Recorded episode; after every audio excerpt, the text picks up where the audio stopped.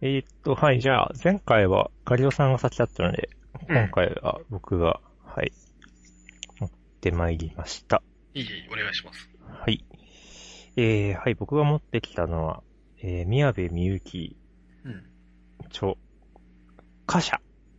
ほう。火の車と書いて貨車。覇者ね。貨車です。えー、これどういう本かっていうと、まあ、ミステリーになるのかなほうほう。です。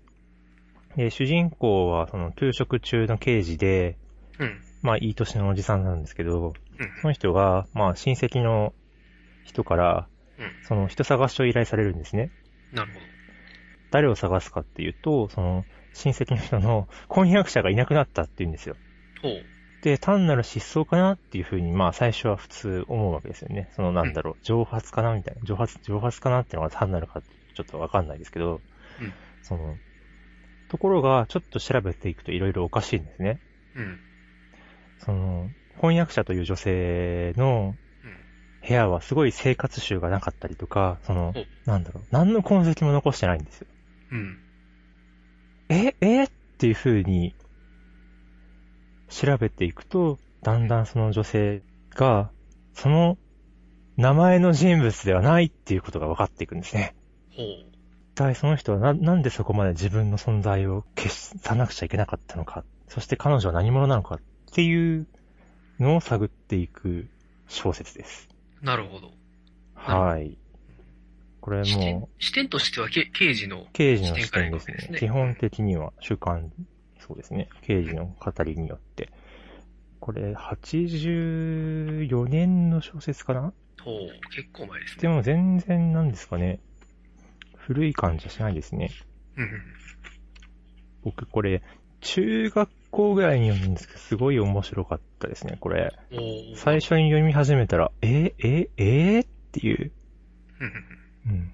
本当に、だんだんあらわになっていく謎。謎があらわになっていくっていうのもおかしいけれども。いや、でも、最初のこの、ちょっとつつくと謎がたくさん出てくるっていううんうん。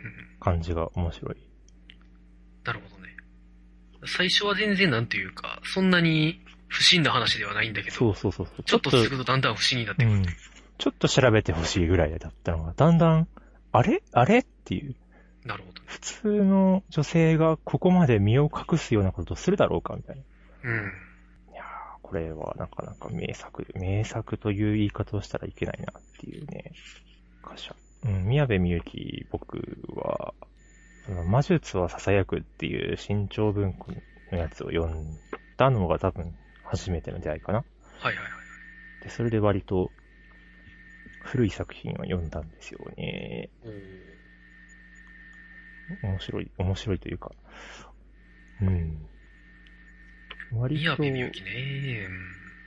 んだろう、社会派、社会派というか、その、ミステリーの流れの中でも、その、なんだろう、うん江戸川乱歩みたいな、そういう、江戸川乱歩とか、夢の旧作とか、なんかそういう古い人とかは、割とこう、なんだろう、現実にはありえないようなうん。うん知的パズルですよね。としてのミステリーを重んじ、重んじるというか、いうのをやってたけどう、んそうじゃなくって、なんかもうちょっと高尚なものとして、うん。うん。そのなんだろう、推理小説はこう、社会の闇をえぐるみたいな感じで、社会派推理小説っていうのが、まあ、それが松本清張とかの流れですよね。はいはいはい。でそういうのが前世だった時時期があって、うん。うんまあ今も強いんですけど、うん。うん、その流れで、まあ、歌詞ってのはすごいいい。だから、小説を描きつつ、個人の事件を描きつつ、それは社会にも通底しているというなるほど。タイプですね。の小説ですね。うーん。小説は割と話題にするのが難しいっていう。まあなんかあれですかね、深々話していくとネタバレになりますから、ネタバレになってしまうんですよね。そうなんですよ。ネタバレしていい話と、しちゃいかん話もあるからね。うん、歌詞はぜひね、この少しずつ分かっていく感じが、すごい丁寧な描写があるので、うん。うん。めっちゃ、文庫で580ページぐらい、うんもうちょいぐらいなので、でもね、すぐ読んじゃうんですよ。これなる。なんか、二日ぐらいかけてガーって読んだ気がしますね。うん、うん。なんかあれですよね。もう、2015年の世の中にあった1980年代の社会っていうのはもうほとんど SF に近いですよね。ああ、でも描写的にはそう、結構やっぱり、まあ、古い小説だからね、あれだけそど。うそう。そういう部分だけが違うんですよ、やっぱり。うんやっぱ法律とかいろんなものが変わってしまっているから。ああ、でまもあそれでも面白いっていうのは、うん。やっぱ社会のシステムを、やっぱ、取り込んでいるから、うんうんやっぱ今は我々スマホを使って誰でも携帯を持ってる時代だけど、1980年代はやっぱ携帯電話を持つためには結構な、ね、そうですね。会社勤めでなんとかじゃないとっていうぐらいだね。まあ、普通持ってませんでしたもんね。そうそうそうそりゃ。そうそうそうだからやっぱり違う社会、違う時代みたいな。うん。でも時代小説ではない。なるほど。うん。だから、やっぱ SF、SF として読んでも面白いという言い方するとちょっと変ですけどね。日本の小説はね。まあでも当時のその、なんていうか、社会をえぐるような話なんだから、まあある意味ね、うん。日本のなんていうか、昔の社会というものを理解するためにも、使えるのかもしれないけどね、うん。小説としては。ねやっぱ、固定電話とか、うん。ね、今なかなかないじゃないですか。なかなかないというか、なんだろうか。う若者の単身世帯には少なくともないだろう、あんまり。固定電話付きのマンションとか減ってきましたもんね、最う近。ん。そう。だから、いや、本当に、パソコンがちょっと出てきたりするんですけど、うんうんうん。うん、やっぱ、専門のオペレーターとかなんですね、使うのはね。うん。 なるほど。おー、みたいな。まあパソコン使える人と使えない人が、ちゃんと、バッチリ、あれ、区分されてた時代。っていうかもう、使える人がごく少数ですね、もう、Windows も出てないから。そっか。人 Windows 間を支援するようなものがなかったんだね、またね。うん。そうですね。そう。あとね、宮部みゆきらは RPG、まあ、まあ、うん、読書コーナーで最近読んだので、最近読み返した本ということで歌詞を挙げていますので、まあ、他にも本出すんですけど、はいはい。うん、RPG っていう小説もあって、それもなかなか好きですね、僕はね。なるほど。うんロールプレイングゲーム。まあ、これはまあ、名前出すだけで、うん。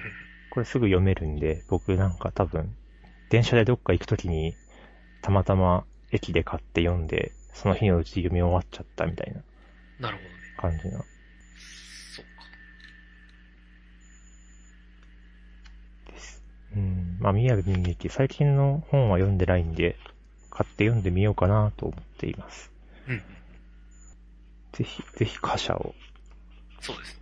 ぜひ貨車を。長いけど。うんうん。これ、最初のね、どれくらいかな。うん、うん。100ページ読んで面白くなかったら読まなくてもいいかもしれないな。うん。なるほど。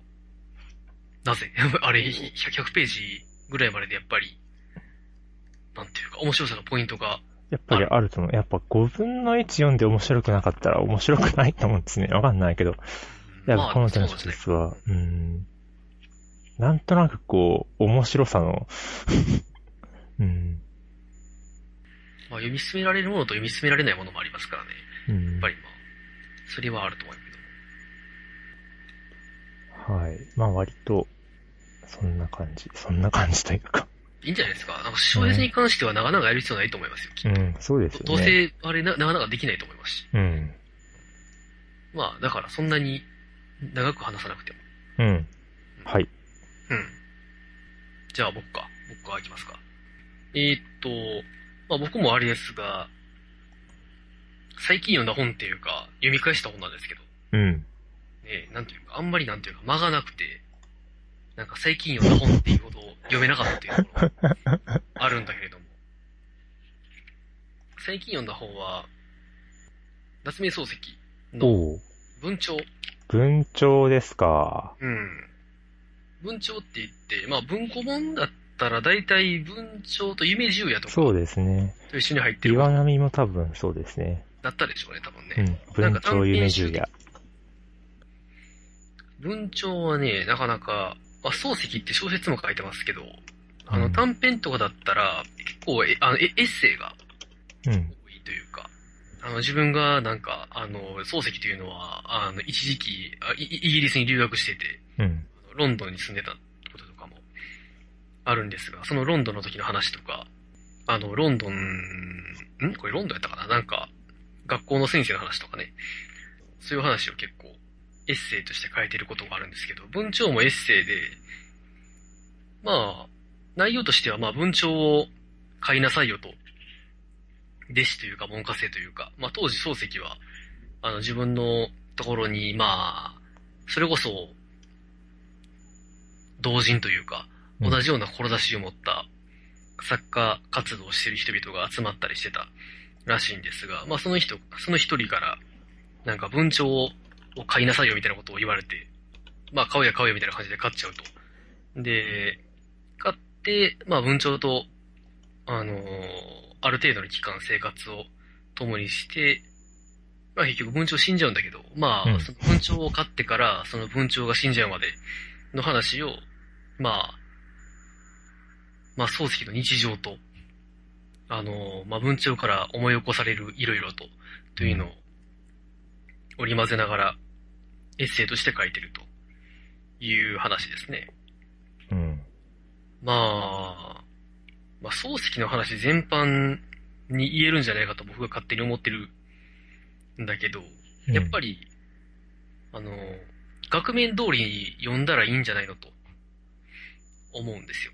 ほなんか、漱石っていうのは、こういう思想で知られるとか、なんか、こういう文学的技法がどうこうじゃなくて、う。うなんか普通に読んで、普通に面白いじゃないの、と思ったりするんですよね。ほうほいや、文章もそうで、なんか単純にエッセイとして読んで、なんていうか、漱石の、まあ、近くにいたらあんまり近いたくないような、あの、きあ気難しい人格であるとか、この文章に対する描写のうまさというか、あの、文章なんだけど、なんかあの、鳥っぽい動きというか、う。うん。なんでしょうね。あんまりなんていうか、し視線が読めない感じというか、ああ、夢ないよね。鳥類的な動きってあるじゃないですか。うん。犬とか猫とは違うじゃないですか、彼らは。首をかしげるよね。そうそう。首をこう、な謎に首をかしげる様とか。そういう、なんか、描写とかね。そこら辺をなんか、単純に楽しめる、じゃないかなと思う。まあ、なんだろう、こっから勉強しようと思えば、やっぱり、そういう描写とか、っていうのはやはり、勉強するべきかなという気はするけど。まあでも、別に勉強なんかしなくたっていいので。うん。やっぱり、文鳥の美しさが、わかる。で、その、文鳥の美しさの描写を通じて、やっぱり、まあ、少なくとも漱石がすごい文鳥をある程度気に入っていて、うん。なんかその生活が楽しかったりもして、でもやっぱり人間だから、なんか、買ってるうちにだんだんなんていうか、あの、飽きることもあるし、うん。結局なんか、やっぱり男ってやっぱりペットの世話しないところもあるじゃないですか。やあっぱるりね。なんかあんまり世話もしなくなったりとか、し仕事が加算できたらあんまり文鳥に興味もいかなくなるしというような、まあ、まあ思考というか、思考じゃないかな。なんか、心の動きというか、そういうものも十分反映されていて、うん。単純に読んで、面白い、面白いというのかな。なんていうか、その様というか情景が浮かぶようなうん。話で、すごく、文鳥の話は気に入ってますね。まあうんあ、あ青空文庫で読めるんじゃないかうん読めるね。な。うん。なんかネットでも調べればすぐに読めると思う。短いしね、こんなの。結構、ここら辺がね、なんか、描写のうまさとかが、なんか漱石の、僕が思う一番いいところじゃないのかなとほ思うんだけどね。なんとなく。単純に文章が読みやす読みやすいというか、お面白いというか、描写が細かくて。う。細かいですね。パッと見で見てますけど。うん。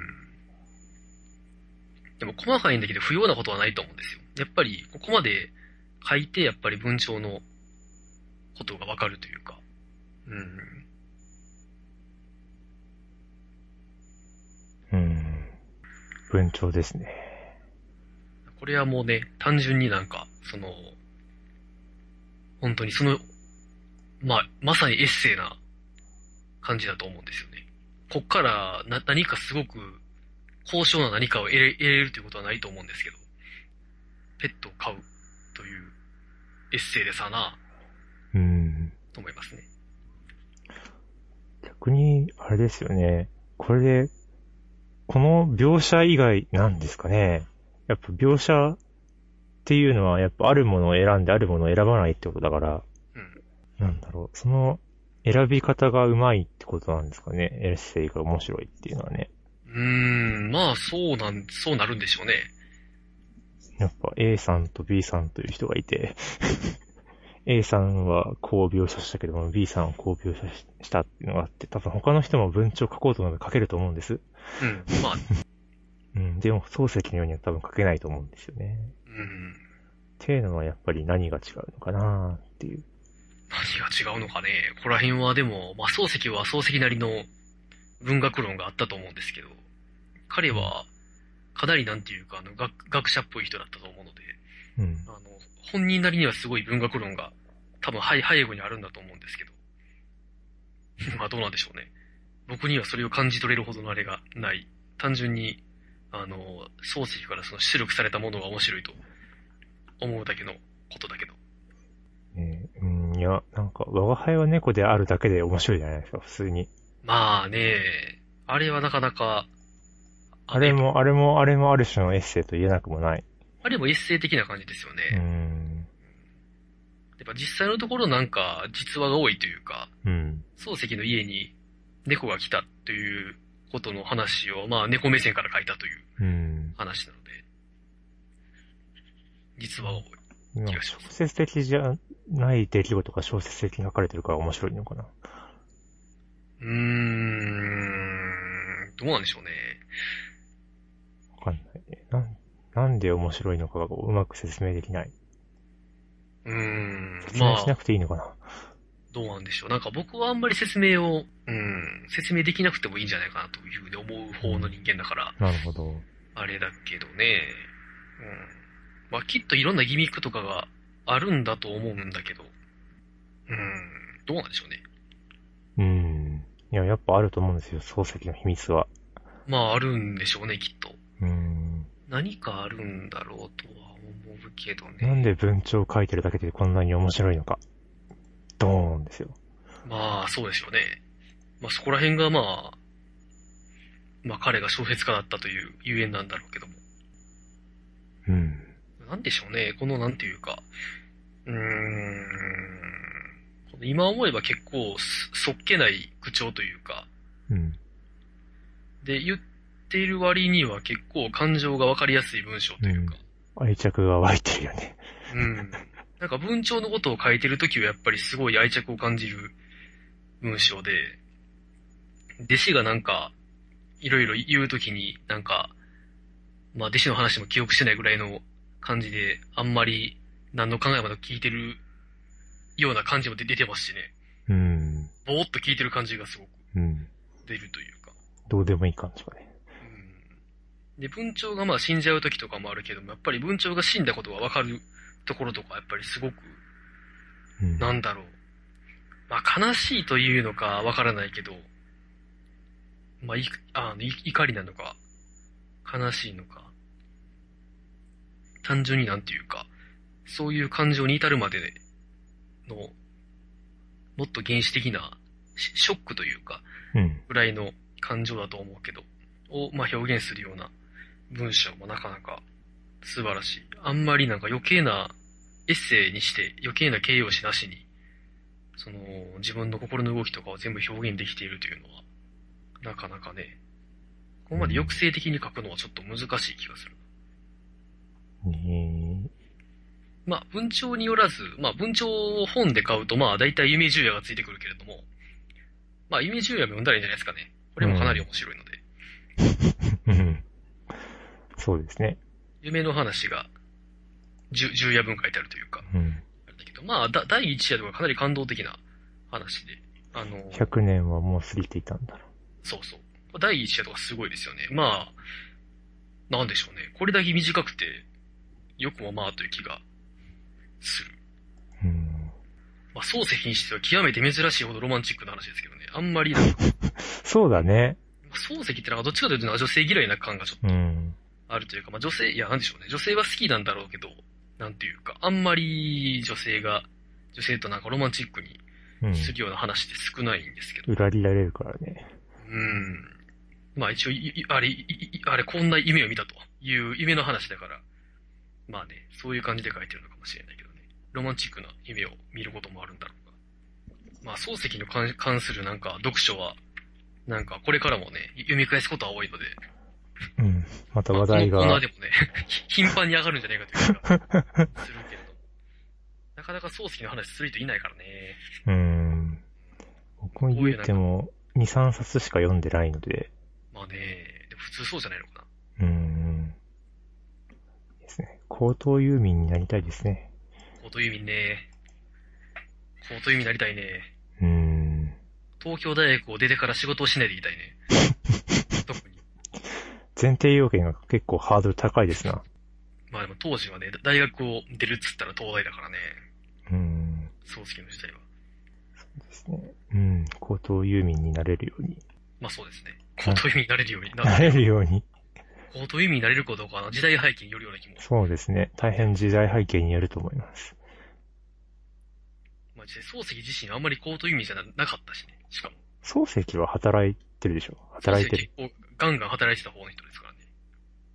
心の先生とかが多分、心の心のね、先生とかは、こう、あれは、雑行という意味ですけど、本当に仕事をししてなかったですからね、あの人は。設定上。うん。羨ましい。羨ましいと言って。そういう話ではないね。まあ、ね、まあでも、こうという意味がよく出てきますよね、漱石の話はう。ん。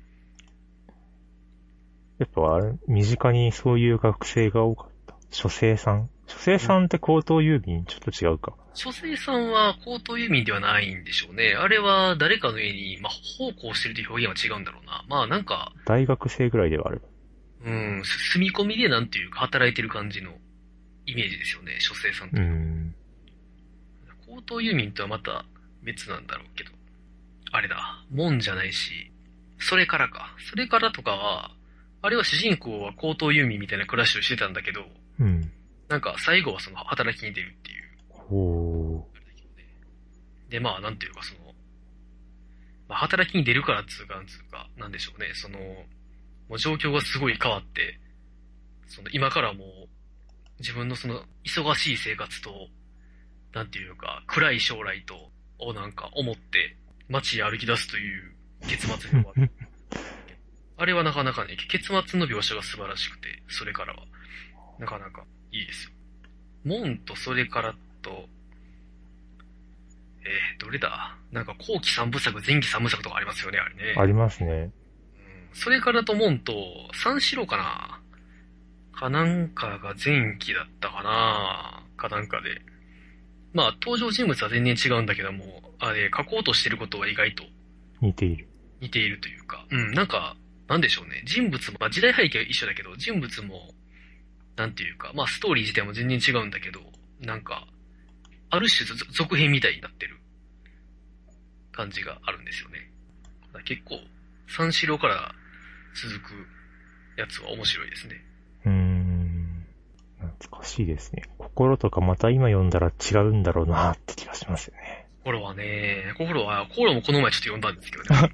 読み直したんですけどね。心、うーん。いやー、やっぱ僕、多分、この人生で2回か3回か読んでますけど、大体読むたびにこう、印象変わりますね。うーん。心はね、やはり、あれは完成度がかなり高いうー作ん。品ですね。やっぱ漱石の中で一番傑作というか、そんな気がしますね。うーん。まあ、見ようによってはいろいろ見れるというか、うだからんせせ先生のね、なんていうか、心の動きというのが、完全にはわからんというか、うん。心はまあ、なんだ、前半でその先生と私が、うん。主人公が会う、会っていろいろ交流があるって話で、で、中盤でまあ私のなんていう、故郷というか、うん。故郷での私の話があって、で、最後に先生のいあの遺書が、うん。そういう流れなんですけど、まあ最後の先生の遺書のところで先生の、あの、どういう考えだったかは全部書かれてるんですけど、まあ遺書のところと、その第一部の私と先生の交流のところを照らし合わせながら見たりすると、まあなかなか面白いというか、うん。うん第一部はやっぱり主人公の私から見た先生の話ばっかり書かれてるので、その時に先生がどう私を思ってたのかとかうん。いうのもね、なかなか興味深く読めるし、まあそれでもあの先生のことは全部わかるわけではないので、結局まあ先生がどういうことを思ってたのかとか、そういうこともいろいろね、考えると面白い話ですね。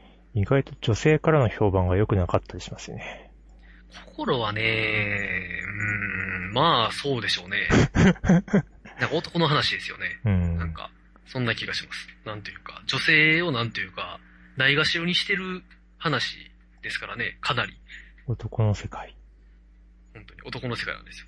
うん。まあ男が、男同士いろいろやって、うん、女はな全然口を挟む余地すらもらえず、うん、何も真相を知らないままなんか話が終わるみたいな。えー、でもどうですかね。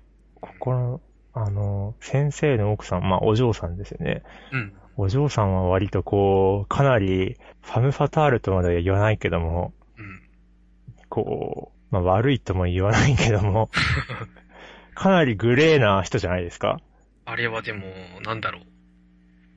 あれは書き方の問題だと思うんですよね。なんかやっぱりやっ、ぱ、まあ、先先生という人物が人間不信であるという、まあ、あれもあるとは思うんですけど。あると思いますけどね。まあ、まあ先生が、まあかなり、なんというか、そうですね、なんかあるい一見でかなり人間不信になってるんですが、うん。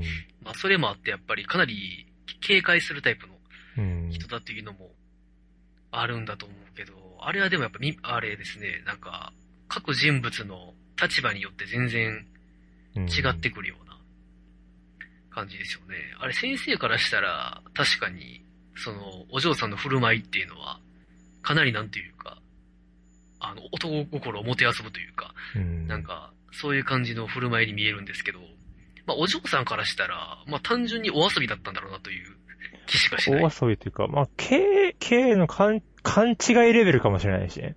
うんおわお遊びどころかね。うんなんか、単純にその、男性の友達として、うん。その K に近づいたりして、うん。だそういう感じでなんていうか、別になんか女性が男友達を二人持って、うん。別になんかね、両方と付き合ってたところで付き合うというか、両方となんか交流を持ったところで、そこに何の落ち度もないわか。しこちでもない。でもやっぱりね、その先生と K の関係性からしたら、それというのがすごく重大なうんこ。とであって、ということだから、やっぱりまあ、お嬢さんは、やはりお嬢さんの立場からしたら全然悪くないというか、悪くないうん。まあ、あれですよね。推定無罪みたいなね。まあね、そりゃあなんか、そんなことになるとは当然思ってないだろうし、実際まあ理解ができてないですしね、お嬢さんは。うんその、K が死んだというのも。よね。まあ、先生のことも理解してないからね。うんまあそもそもね、先生がそのことを絶対に言わないようにしてるといううん。のもありますけどね。なそかなのか、先生がなんか様子がおかしいことは、そのお嬢さんと先生が結婚してからやっぱりお嬢さんを感づくんだけど、うん。うん、なんかねうん、先生がかかたくなりながらそういうことを言わないで、そうそあるいは言ってしまえばいいんですけどねというふうに常々思うんですかねいや。まう。あ、まあ、そこはまあ、小説ですから、わからないですよね。まあね、レトリカルにどうなってるのか。なかなかね、うん、いや、こう、探ろうとすれば迷宮が待っているのは心ですよね。まあ、確かにね、あれは、結局ね、あんまり、確定的な情報は特にないですからね。うん K が死んだことだってよくわかんないですからね、結 局は。うん、なんか、うん、先生のせいなのかっていうのは、うん。かもよくわからないですからね。もしかしたら全然かん関係はあるんだろうけど、多少は。でも、K は K なりの事情で自害したのかもしれないし。そう。いや、割と、ね、手紙ですからね。うん、都合の悪いところは載せてないかもしれない。そうですね。そこら辺は考えなきゃダメなところですよね。実際は何の関係もないけども、先生的には自分が殺してしまったっていうふうに思ってるかもしれない。うん。っていうの、いや、ななんとでも読めるんですよね。そうですね。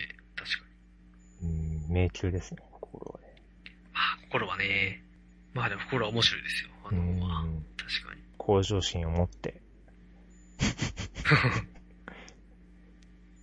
向上心を持てないサバカだって言われたもんね。うん。本日は、えー、先行にて、えー、感想文の書き方がわからない。うん。高校にて、紙の切り方のオーダーがわからない。散髪の時のオーダーですね。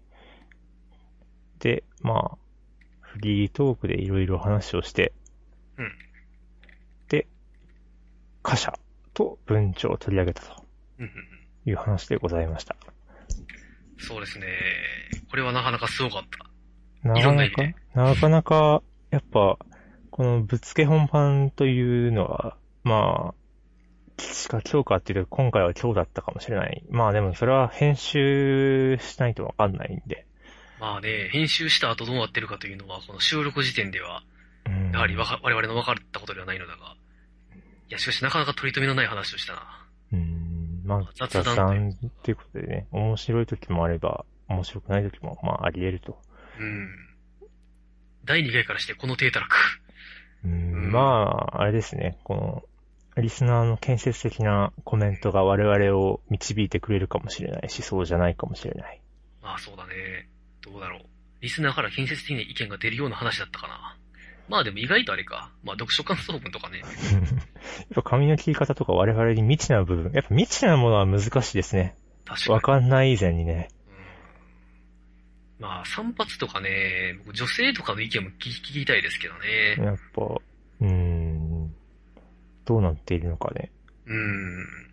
なんかね、あんまり髪の毛でどうこうしようという気にならないか らね、まあそこら辺はちょっとねどうこ、聞いてみたいいやなと思ーっ、てう。ーん。いや、まあ、まさか僕のその、パンを重さで買ったというエピソードが出てくるとは思いませんでしたけどね。僕もね。まあね、パン重さで測るっていうあれはね、なかなか、まあひどい、ひどい、なんだろう、なんなのかな。こいつは一体どこで生まれたんだみたいな感じが 気がしたけれども、 まあ、はい。いや、ちょっと衝撃でしたね。それを覚えていたとはね。うーん。いやいや、まあまあ、なかなかね、まあでも、ああの場に立ち会ったらみんな覚えてると思うんだよ。いやーいや、覚えてるんじゃないのかな、さすがに。いやーまあいいや、まあそういうことですね。 はい。